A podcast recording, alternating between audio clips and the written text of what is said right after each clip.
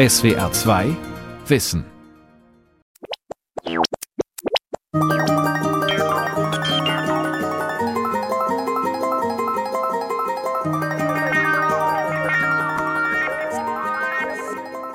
Wenn es um neue Technologien und digitale Lösungen für den Alltag geht, ist Finnland meistens mit von der Partie. Dass aus Nokia ein Weltkonzern im Bereich Mobilfunk werden konnte, hat den Finnen gezeigt, auch ein kleines Land kann viel bewegen und international vorne mitspielen.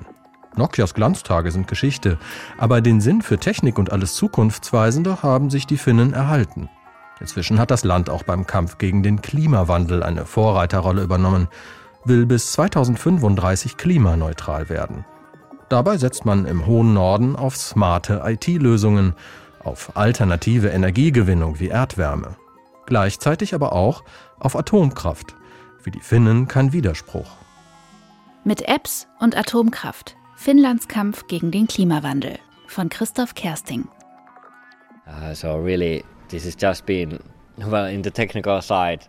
Nico Subisilter liest noch schnell seine WhatsApp-Nachrichten, informiert sich, wie das Wetter morgen aussieht in Südfinnland und ob sein Lieblings-Eishockey-Club schon wieder verloren hat. Suvisilter, 28, ein kleiner Mann mit Brille auf der Nase, hat sich für die Mittagspause mit einem Freund in der Sibelius Konzerthalle verabredet, einem futuristischen Holzbau am Stadtrand von Lahti. Die 120.000 Einwohnerstadt eineinhalb Autostunden nordöstlich von Helsinki gelegen, ist vor allem bekannt als europäischer Ski-Hotspot. Dass die eher unscheinbare graue Industriestadt weltweit auch ganz weit vorne ist, wenn es um Nachhaltigkeit und das radikale Einsparen von CO2 geht, ist nicht unbedingt auf den ersten Blick ersichtlich. Quasi als Beweis öffnet Nico Suvisilter stolz eine App auf seinem Smartphone. Ich sehe hier auf einen Blick meine individuellen CO2-Emissionen.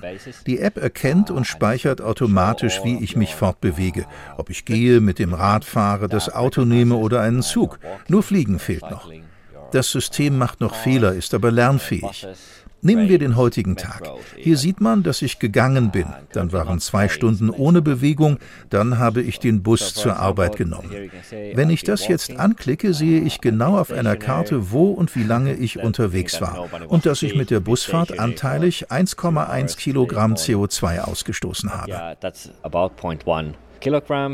Nico Suvisilter ist einer von 600 Testnutzern und Nutzerinnen der CO2-App in Lahti.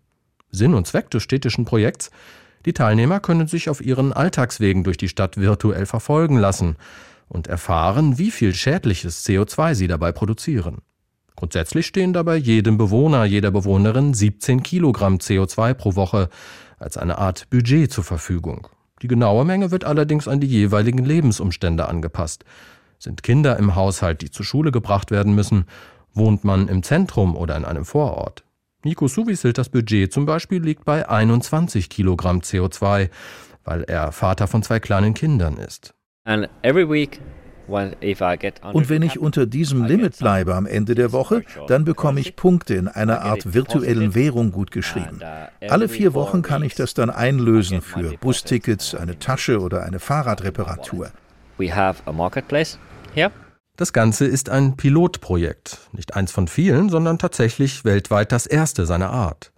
Seit Mitte 2019 sind die Testnutzer mit der App in Lahti unterwegs. Aktuell sammeln und untersuchen Klimaforscher der Technischen Universität Lapenranta Lahti die Anwendungsdaten und führen Interviews mit den Teilnehmern. Die ersten Erkenntnisse seien positiv, heißt es. Eine App, mit der Nutzerinnen und Nutzer ihren CO2-Fußabdruck messen können. Eine nette digitale Spielerei im technikaffinen Finnland, könnte man meinen. Doch die CityCap-App ist nur Teil eines Gesamtkonzepts, mit dem Lahti seine Emissionen drastisch senken will. Die Stadt hat dabei schon seit langem eine Vorreiterrolle übernommen, ist eine Art Klimaschutzlaboratorium am nordöstlichen Rand der EU. Das ist kein Zufall. Finnland erwärmt sich im Zuge des Klimawandels noch schneller als der globale Durchschnitt.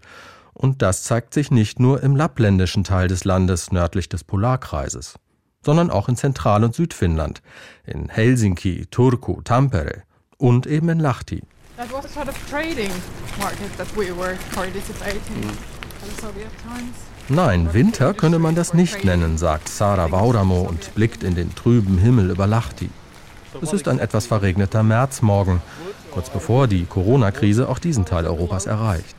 Und Sara Vaudamo hat vorgeschlagen, dass wir uns am Wahrzeichen der Stadt treffen, der Skisprunganlage von Lahti. Die größte von insgesamt drei Schanzen ragt 130 Meter in den Himmel. Ein imposantes Bild. Doch etwas stimmt hier nicht. Normalerweise müsste um diese Jahreszeit ganz Lahti weiß verschneit sein. Has been an exceptional winter this winter. Not much snow, everything is here made. Das ist ein komischer Winter gewesen dieses Jahr. Der wenige Schnee, den wir hier rund um die Anlage sehen, ist ausschließlich künstlich. Vergangene Woche hatten wir den Skiweltcup hier und gehofft, dass endlich der Winter kommt, aber er kam nicht und das zeigt uns, dass wir als Wintersportstadt ein echtes Problem haben, wenn so unsere Zukunft aussieht.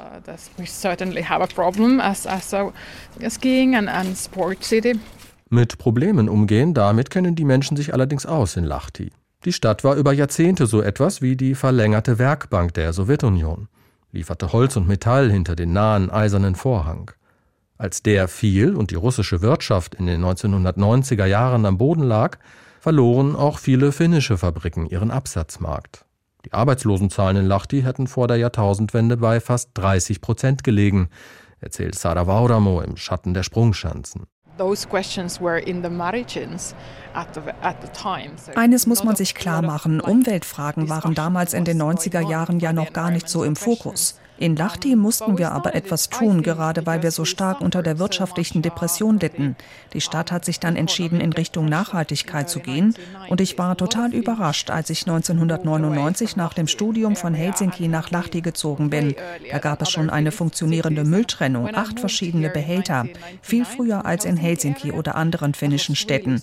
Das war eine richtig große Sache zu der Zeit. And that was really something then. Die Arbeitslosigkeit ist deutlich gesunken, liegt selbst in Corona-Zeiten unter 9 Prozent. Nicht nur deshalb hat Lachti die Sache mit der Nachhaltigkeit immer im Blick behalten.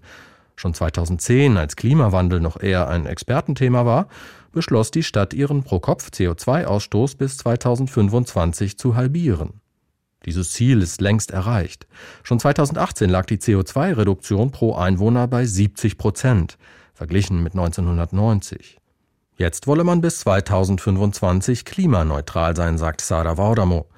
Die Ökologin arbeitet in der Stadtverwaltung daran, dass das ehemals graue Lachti tatsächlich immer grüner wird.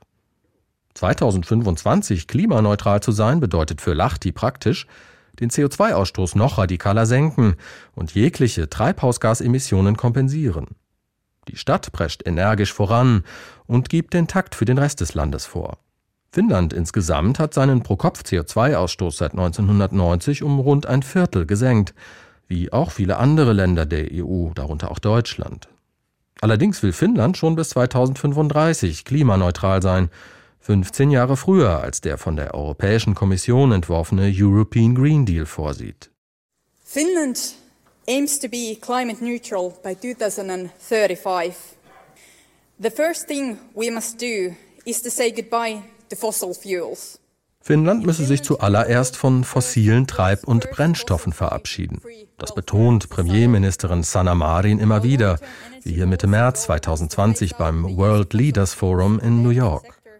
Seit Ende 2019 ist die Sozialdemokratin Regierungschefin in einer Fünf-Parteien-Koalition mit grüner Beteiligung. Marin ist 35 Jahre alt und damit nicht nur die jüngste Ministerpräsidentin in der Geschichte Finnlands. Sie ist auch die jüngste amtierende Regierungschefin weltweit und hat auch die meisten Schlüsselpositionen in ihrem Kabinett mit jungen Frauen besetzt. Bildungsministerin Andersson etwa ist noch jünger als Marin selbst, 32 Jahre alt. Schon die Vorgängerregierung unter Marins Parteifreund Antti Rinne hatte die Bekämpfung des Klimawandels weit vorne in ihr Regierungsprogramm geschrieben. Für Marin ist das Thema eine Herzensangelegenheit. Sie war auch schon vor ihrer politischen Karriere im finnischen Umweltschutz aktiv. So even though this uh, warmed Ministerin für Umwelt und Klimawandel im Kabinett Marin ist die Grünen-Politikerin Christa Mikkonen. An diesem Morgen ist die Ministerin etwas in Eile, hat den Interviewtermin eine Stunde früher angesetzt, weil sie sich am Nachmittag in Brüssel noch mit ihrer deutschen Amtskollegin Schulze trifft. Svenja, wie Mikkonen fast freundschaftlich sagt. Die Ministerin blickt aus dem Fenster und stellt fest, 10 Grad plus und Nieselregen im winterlichen Helsinki. So ein Wetter sei natürlich keine Katastrophe, aber sicherlich ein Vorbote dessen, was den nordischen Ländern in den kommenden 10, 20 Jahren bevorstehe.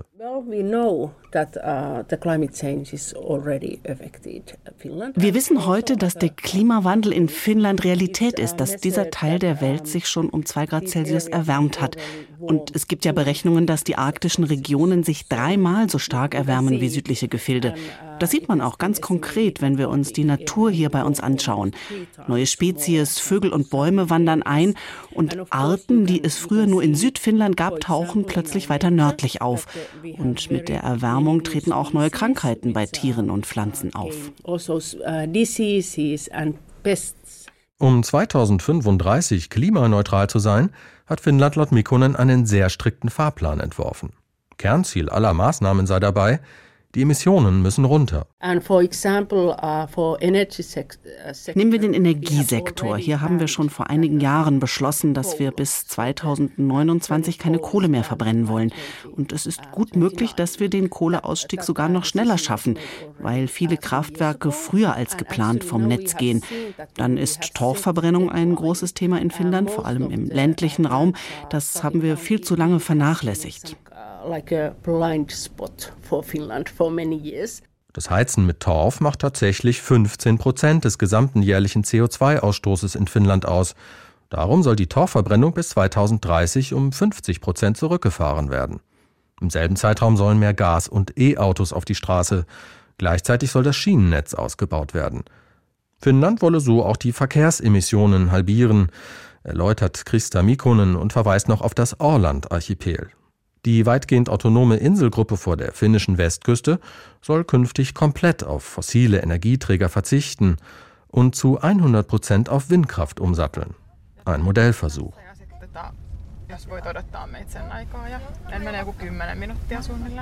Bis 2029 will Finnland den Kohleausstieg schaffen. Andere in der EU sind da schon weiter. Österreich etwa hat im April 2020 sein letztes Kohlekraftwerk vom Netz genommen. Italien und die Niederlande wollen ihre Energie bis 2025 kohlefrei produzieren. Und Länder wie Norwegen, Belgien oder die Schweiz haben gar keine Kohlekraftwerke. Das Problem, die Hälfte der durch Kohleverbrennung ausgestoßenen Treibhausgase in Europa stammt aus deutschen und polnischen Kraftwerken. Deutschland hat sich zwar auf einen Fahrplan zum Kohleausstieg durchringen können, lässt sich dafür allerdings bis 2038 Zeit. In Polen wird ein Ausstieg erst gar nicht ernsthaft diskutiert. Das Thema ist politisch zu heikel.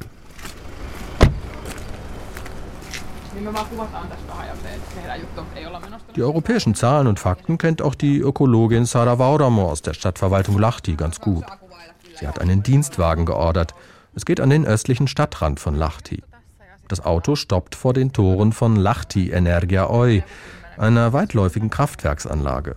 Sie versorgt die Stadt und ihr Umland mit Strom und Fernwärme das Gelände betreten oder eine Vertreterin aus dem Kraftwerksmanagement persönlich treffen, unmöglich in Corona-Zeiten. Doch auch durch das Werkstor hindurch sind die drei Kraftwerksblöcke gut sichtbar. In der mittleren Anlage sei noch bis Anfang 2019 importierte Kohle aus Russland und Polen verfeuert worden, erzählt Sara Vaudamo. In 1990s we were one of those in den 1990er Jahren war Lahti eine von diesen typischen Städten in Finnland, die alle Kohle als Energiequelle nutzten. Über 80 Prozent unserer Energie haben wir damals durch Kohleverbrennung erzeugt. Erst seit Herbst 2019 ist der dritte Block der Anlage in Betrieb. Dort werden Holzreste aus den Sägewerken und Möbelfabriken der Region verbrannt. Das vermeidet laut Vauramo nicht nur Emissionen durch weite Transportwege, sondern fördert auch die lokale Wirtschaft. Und ist CO2-neutral, da man einen nachwachsenden Rohstoff nutzt, der seinerseits CO2 bindet. Dieses Umdenken im Energiebereich jedenfalls ist maßgeblich dafür, dass wir unsere Emissionen drastisch gesenkt haben. In den 1990er Jahren hatten wir einen Pro-Kopf-CO2-Ausstoß von 11 Tonnen jährlich. Heute liegen wir dabei 2,5 Tonnen. Das Ergebnis von radikalen Schritten, die unternommen wurden in Lahti. Und das wird auch von der EU honoriert. Brüssel hat das kleine Lahti als European Green Capital 2021 ausgezeichnet als nachhaltiges Vorzeigemodell für andere europäische Städte und Regionen. Wir alle zusammen sind eine grüne Hauptstadt. Der Slogan prangt überall in Lahti auf riesigen Plakaten. Die Stadtverwaltung hat sie an Häuserwänden angebracht, um für das Thema zu werben. Lahti als Vorreiter in Sachen Umwelt und Nachhaltigkeit, davon gehört haben die meisten Menschen in der Stadt schon einmal, viel mehr aber auch nicht. I think that the information level among like the citizens of Lahti is very low at the moment, so I'm not like Aino Pasanen schiebt an diesem Morgen ihre Tochter im Kinderwagen durch eine Einkaufspassage im Zentrum von Lahti. Die junge Frau findet, die Stadt müsste ihre Bürgerinnen und Bürger mehr informieren über das Thema Green Capital, grüne Hauptstadt. Von der CO2-App, die aktuell getestet wird, habe sie selbst zum Beispiel noch nie etwas gehört. Anders als Jari Aalbeck. Der Mit-50er hat sein Büro einen Häuserblock entfernt und nutzt die Mittagspause für einen schnellen Einkauf. Yeah, I think it's great. Diese EU-Auszeichnung ist eine gute Sache. Es zeigt, was wir hier in Lahti können. Das hat irgendwie auch eine Rolle gespielt bei meiner Entscheidung, ein Hybridauto zu kaufen. Was noch? Ich gehe mehr zu Fuß als früher, glaube ich. Ich würde auch sagen, die meisten Leute finden gut, was in der Stadt passiert. Wir sind da schon ein bisschen stolz drauf. Was allerdings inzwischen ziemlich schwierig ist, man kommt kaum noch mit dem Auto ins Zentrum. Das ist jetzt alles für Radfahrer und Fußgänger. Das ist ein Punkt, der mir nicht so gefällt.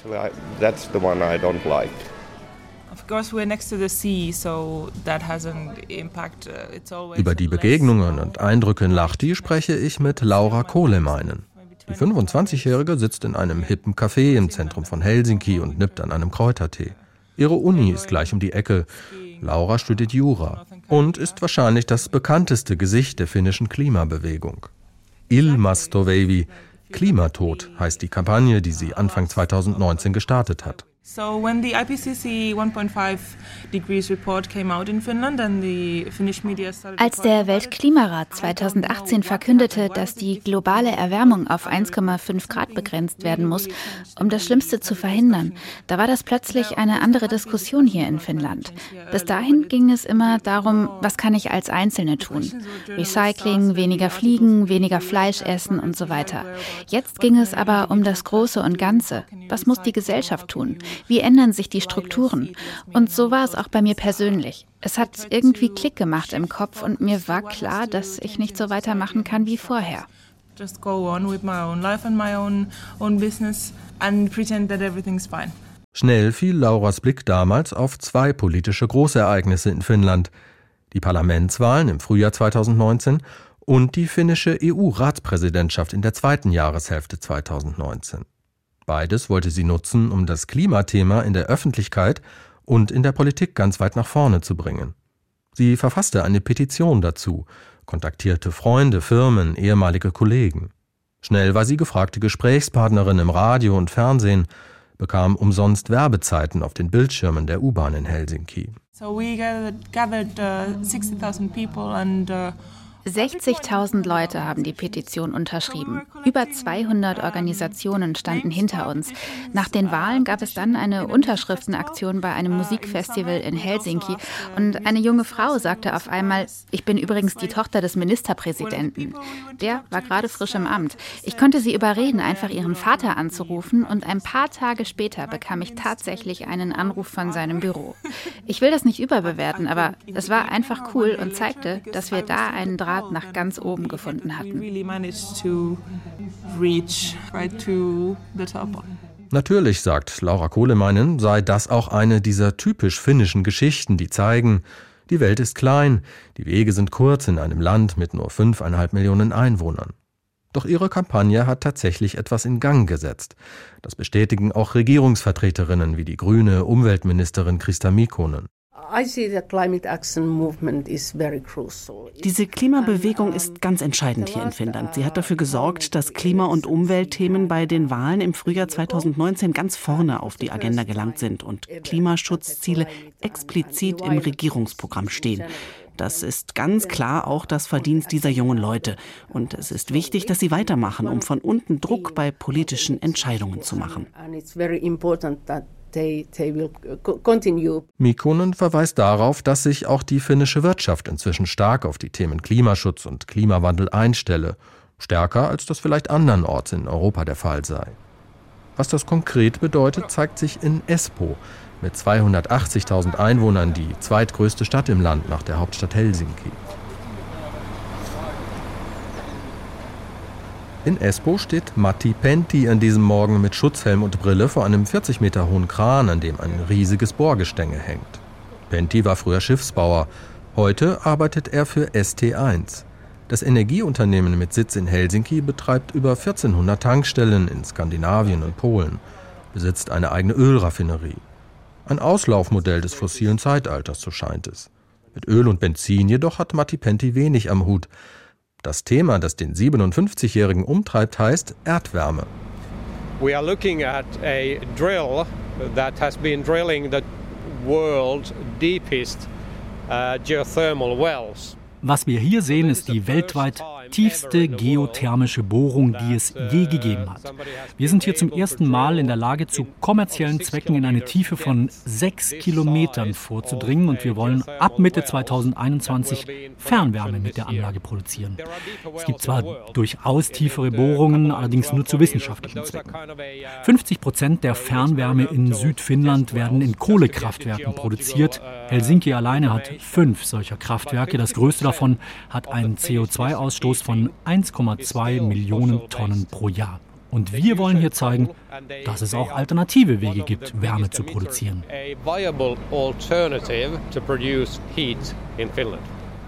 Matti Penti erklärt, wie das technisch funktioniert. Die SD1-Ingenieure pumpen durch die erste Bohrung Millionen Liter Wasser in sogenannte Bruchzonen, Spalten in den unterirdischen Gesteinsschichten. Die natürliche Erdwärme erhitzt das Wasser auf rund 120 Grad Celsius und durch ein zweites Bohrloch wird das Wasser wieder nach oben gepumpt und ins bestehende Fernwärmenetz eingespeist. Wir werden hier eine Leistung von 20 bis 40 Megawatt erreichen. Das entspricht ungefähr 10 Prozent des Heizbedarfs von Espoo. Wir halten das für eine Schlüsseltechnologie, wenn es um Fernwärme ohne Emissionen geht. Die einzige Energie, die wir benötigen, ist der Strom für die Pumpen. Um 40 Megawatt zu produzieren, verbrauchen diese Pumpen 4 Megawatt, also haben wir eine Effizienz von 90 Prozent. Und wenn wir dann dafür noch Windenergie verwenden, liegen die Emissionen bei Null. Und alles Weitere fällt auch noch weg. Wir müssen die Energie nirgendwo aufwendig speichern. Wir müssen keine Rohstoffe importieren und transportieren. Wir brauchen nur den Strom. Kritik an großen Geothermieprojekten wie in Deutschland gibt es in Finnland kaum. Und auch zur Atomkraft ist das Verhältnis pragmatischer. Denn zur Wahrheit der ambitionierten Klimaziele in Finnland gehört auch, sie sind nur zu erreichen, indem das Land auch weiterhin und verstärkt auf Kernenergie setzt. Aktuell vier Reaktoren produzieren rund ein Viertel des verbrauchten Stroms. Zwei weitere Meiler sind im Bau. Einer davon, Olkiluoto 3, sollte eigentlich schon 2012 ans Netz gehen produziert aber bis heute keinen Strom. Grund sind technische Probleme und Planungsfehler. Im Herbst 2021 soll es mit der Stromerzeugung aber losgehen. Und gleich neben den drei Kraftwerksblöcken auf der Ostseeinsel Olkiluoto entsteht das weltweit erste atomare Endlager für hochradioaktive Abfälle überhaupt. Anti-Atom-Proteste gab und gibt es in Finnland nach wie vor kaum. Ganz im Gegenteil. Heute spricht sich Umfragen zufolge sogar ein Drittel der grünen Wählerinnen und Wähler für die Beibehaltung der Atomkraftwerke aus. In Finland our priority is to get rid of the fossil fuels, the coal, peat and oil. Atomkraft sei einfach eine notwendige Übergangslösung, um wegzukommen von Kohle, Torf und Öl, sagt Umweltministerin Christa Mikkonen. Wenn überhaupt, werde man künftig nur noch kleine, dezentrale Atommeiler planen. Dass Deutschland nach der Nuklearkatastrophe von Fukushima einen ganz anderen Weg beschritten hat, will Mikronen nicht weiter kommentieren.